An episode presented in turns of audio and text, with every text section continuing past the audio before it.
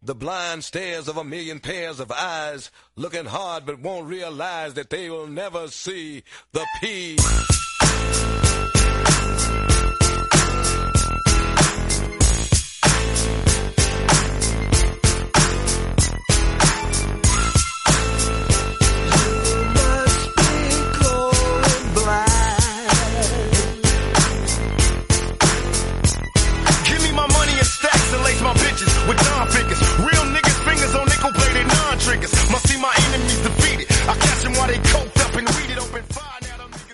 Muy buenas, bienvenidos a un nuevo programa más corto. Esto es un MM Adicto Express. Eh, ¿Qué quiere decir un MM Adicto Express? Pues para los que a lo mejor se hayan eh, incorporado a la suscripción hace poco, pues son programas mucho más cortos que los habituales, donde hacemos previas, pues como habéis visto, por ejemplo, la previa de UFC Londres son en torno a la hora y media, hora 40 minutos, y los programas de fin de semana pues suele ser también en torno a eso, una hora, una hora y media. ¿Por qué? Porque analizamos de la mejor manera posible, que nosotros podemos desde luego y sabemos, casi todos los combates de, de las CAR. Suelen ser las CAR de UFC porque son las que se producen los sábados y dentro de lo que cabe de orden de prioridades, pues obviamente tenemos que darle prioridad a UFC. Cuando no tenemos eventos de UFC, pues podemos hacer otras cositas también adicionales, ¿no? Eh, hoy, este programa más corto, dejadme que lo empiece dándole la bienvenida a un nuevo suscriptor que se llama Pere, que opera si, si se pronuncia eh, en catalán, la verdad es que no lo sé, pero bueno, en ambos casos un saludo. Eh, se ha unido también al, al equipo de Meme Adictos, por lo tanto le doy las gracias por a- a confiar en nosotros y eh, darnos esa suscripción que, como solemos decir, no hay compromiso de permanencia ninguno. Eh, podéis daros de baja en cualquier momento, pero bueno, disfrutaréis al menos eh, el mes en el que os hayáis dado de alta dura- de todo el contenido, de todas las previas, de todos estos programas que, como ya dije en el programa de la previa, a partir de ahora van a ser todos para vosotros, a excepción del último programa de la semana, es decir, el del domingo, quiero decir, porque ese va a ser en abierto para todo el mundo, para que haya contenido en abierto de meme adictos.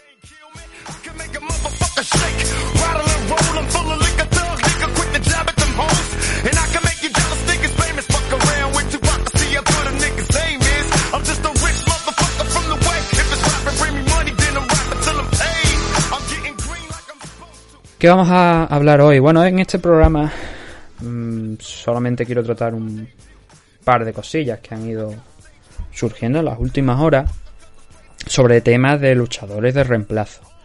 Y es que eh, no falla. Eh, mm, podéis nombrar seguramente dúos icónicos, pero entre ellos tendría que estar yo hablando de un combate y que a las pocas horas se caiga ese combate. Por ejemplo, el de Nathaniel Wood contra Vince Morales, es el que ha tocado en principio esta semana. ¿Qué ha pasado? Pues Morales ha tenido que salir del enfrentamiento, ya de por sí eh, esa pelea se cambió de rival, no era el rival original Vince Morales, pero también se ha caído Vince y Nathaniel Wood se quedó ahí colgado. A partir de ese momento surgen varios nombres. Claro, es lo típico. Hay una pelea, hay un combate libre, vamos a ver si lo podemos coger en short notice y podemos meter ahí la cabeza, ¿no? Salen muchos nombres. Hay gente que se ofrece, que incluso está allí en el Reino Unido y que de hecho ha viajado a Londres. Creo que era David Graham, me parece, el que había viajado hasta Londres para estar ahí preparado. Había gente que, se, creía firmemente que iba a ser él el elegido para enfrentarse a Nathaniel Wood. Finalmente, vaya por delante, Wood no va a disputar ningún combate este fin de semana porque UFC, al parecer, según palabras de Brad Pickett, entrenador de Wood, y también muy luchador, bueno, ya no está peleando, ¿no? Ya está retirado, pero durante muchos años fue luchador de, de UFC. Quien no recuerda a Brad Pickett, pero también quien no recuerda esas entradas, ¿no? Cuando se podían hacer, ¿no? Con el sombrerito, los tirantes y leyendo el periódico. Porque hoy en día, pues claro, con el tema de lo de ahora Binon, antes eh, Reebok, pues esas cosas se vieron bastante limitadas, ¿no? Así que Brad Pickett confirmó eh, en el día de ayer que Wood no iba a formar parte de la partida de este sábado, que se había caído de su... Bueno, no él, sino Morales había caído y no iban a darle un reemplazo. Ahora iremos con eso. y que la idea de UFC al parecer es mantener ese enfrentamiento pero postergarlo en el tiempo, es decir, retrasarlo, e ir a otra fecha en la que en la que Wood pues se pueda ver las caras con Morales. Claro, como he dicho, al final no va a estar ahí en la car, pero había una serie de, de reemplazos. Ya hemos aventurado uno, pero hay un par más que surgieron. A ver, el primero de ellos, y de forma más clara y más evidente, es el de Alexander Topuria, el hermano de, de Ilia. Que claro, estaba y está acompañando al hermano este fin de semana allí en, en Londres. Así que Malkikawa, el agente de, de Topuria, de los dos hermanos Topuria, se lo ofreció a, a UFC. Kawa lleva últimamente haciendo ofrecimientos, pues, no extraños, porque al final sacas a la palestra, lo pones sobre la mesa y, oye, si pican, pican, ¿no? Pero claro, eh, ya lo dijimos con el caso de Topuria en los enfrentamientos contra Mahachev y contra Rafael dos años, ¿no? Ahí salió su nombre porque Kawa dijo, oye, lo tengo listo para pelear y tal, puede estar allí, coge el avión, se planta en Estados Unidos para la pelea. Son, eh, eh, como dije en aquel momento, ¿esos planes son realistas? Pues la verdad es que no demasiado, no demasiado, ¿no? En el caso de, de Alexander, pues se han jugado esa carta, han intentado ver si lo podían eh, meter en, UFC. Claro, a ver, alguien se preguntará, ¿realmente se podría haber llegado a celebrar ese combate? Eh, a pesar del, del, ofrecimiento y todo. Eh, sí, ¿por qué? Porque tanto en el caso de Alexander como en el que vamos a hablar ahora después, eh, el tema está en que según el reglamento de la política antidopaje de UFC, y quiero subrayar esto de UFC, porque es lo que pone en el texto, en el libreto, un luchador que esté recién firmado por la compañía tiene que transcurrir, que nunca haya competido por la compañía, tiene que transcurrir un mes desde que firma el contrato para pelear hasta la pelea.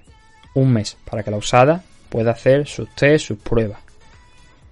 Según otro punto más adelante, creo que es el 5.7.6 si no recuerdo mal del reglamento, se dice que este periodo puede ser omitido en el caso de eh, que un luchador sea nuevo, sí, pero entre como reemplazo de un luchador que ya esté en la CAR, que haya causado baja pues por lesión, por problemas, por ejemplo, de visado o por cualquier otro que UFC pues no haya podido subsanar. Así que tanto Alexander como el otro nombre del que vamos a hablar que es Dani Vare habrían podido participar en este evento de UFC desde el punto de vista de la usada. Quiero decir que era un punto por si alguien tenía dudas de ello, porque ya hemos visto ¿no? en otras ocasiones como, por ejemplo, tienes que estar en lo que es eh, la, que se, bueno lo que se llama la pool de la usada, que es el registro de la usada para pelear en UFC, para que te hagan tu test antidopaje y tal. Y si sales de esa de ese registro y te retiras, tienes que meterte nuevamente, pasar un periodo en el que tienes que estar, que son seis meses.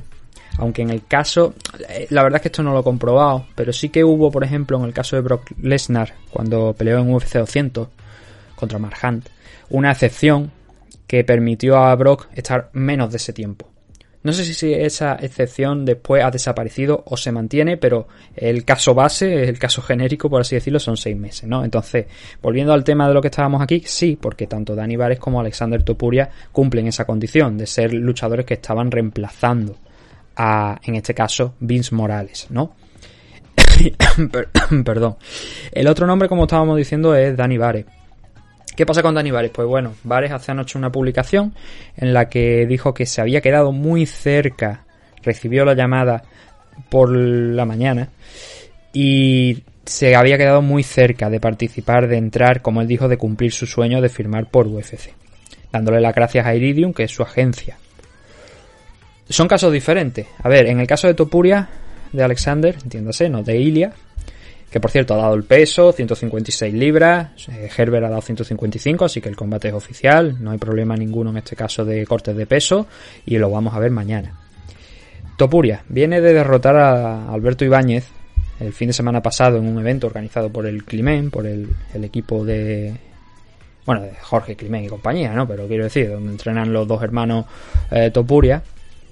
Y a ver, eh, este 2021, bueno, 2020, finales de 2021, que fue cuando volvió a competir Topuria, y principio de este 2022 disputó esos dos combates, ha ganado esos dos combates, pero claro, es verdad desde mi punto de vista que los rivales, vamos a ver, eh, yo entiendo que hay que coger la forma, hay que ir mejorando, pero si juntamos entre los dos últimos rivales los récords, tenemos un total de 8 victorias y 27 derrotas entre ambos. En el caso de la última pelea de Alexander Topuria fue contra Alberto Ibáñez, 1-9.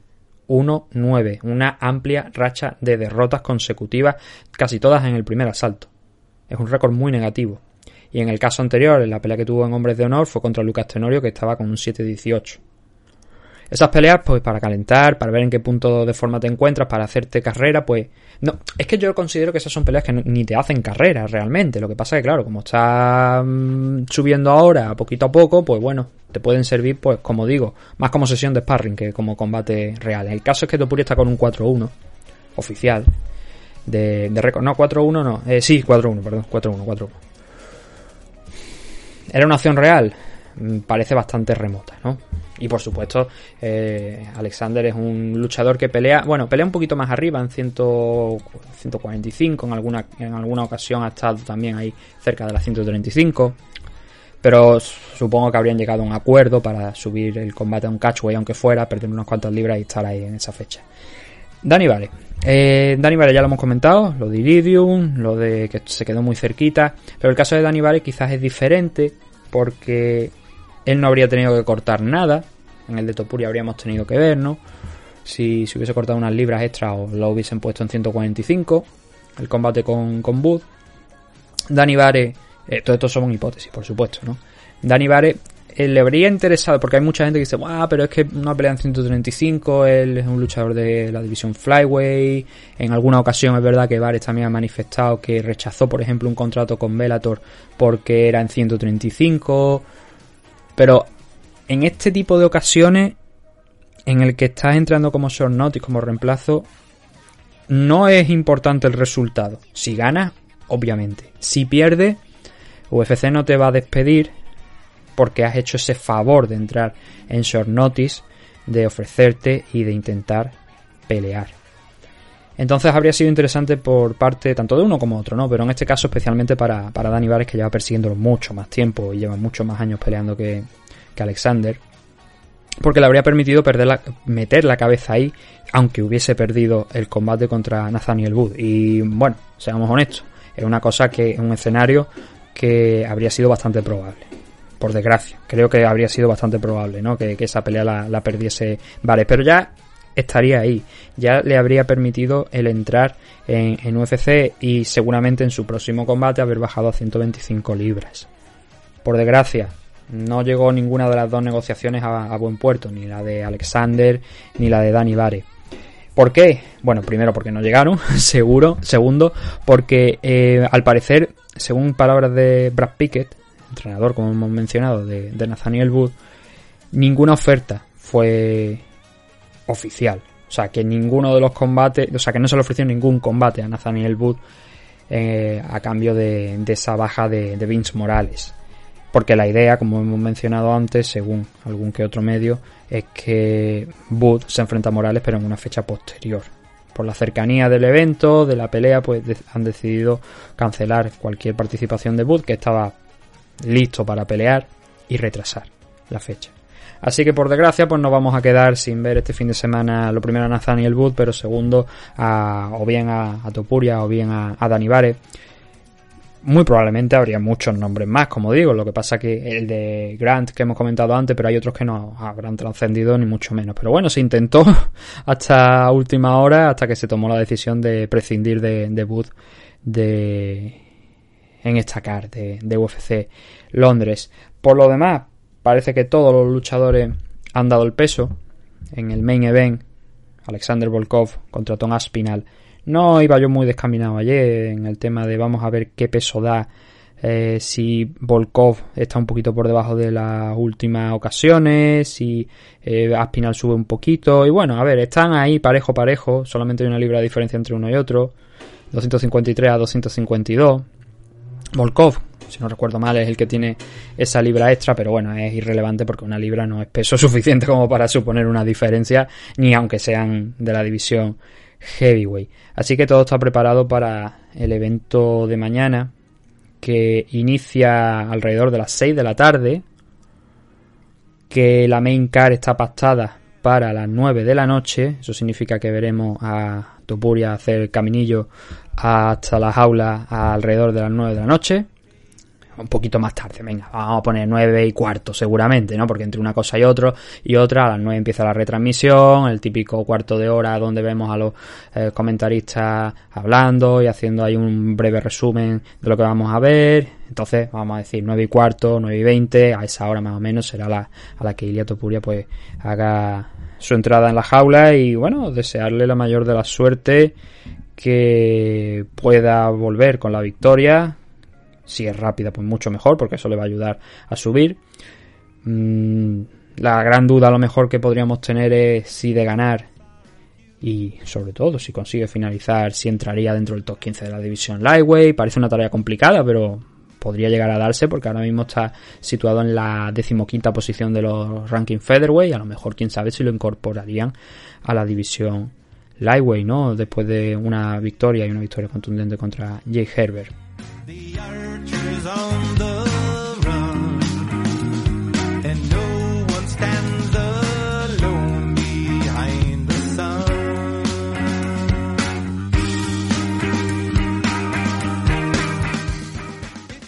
Por lo demás, pues eso es todo lo que hay con respecto a, al evento de, UFC.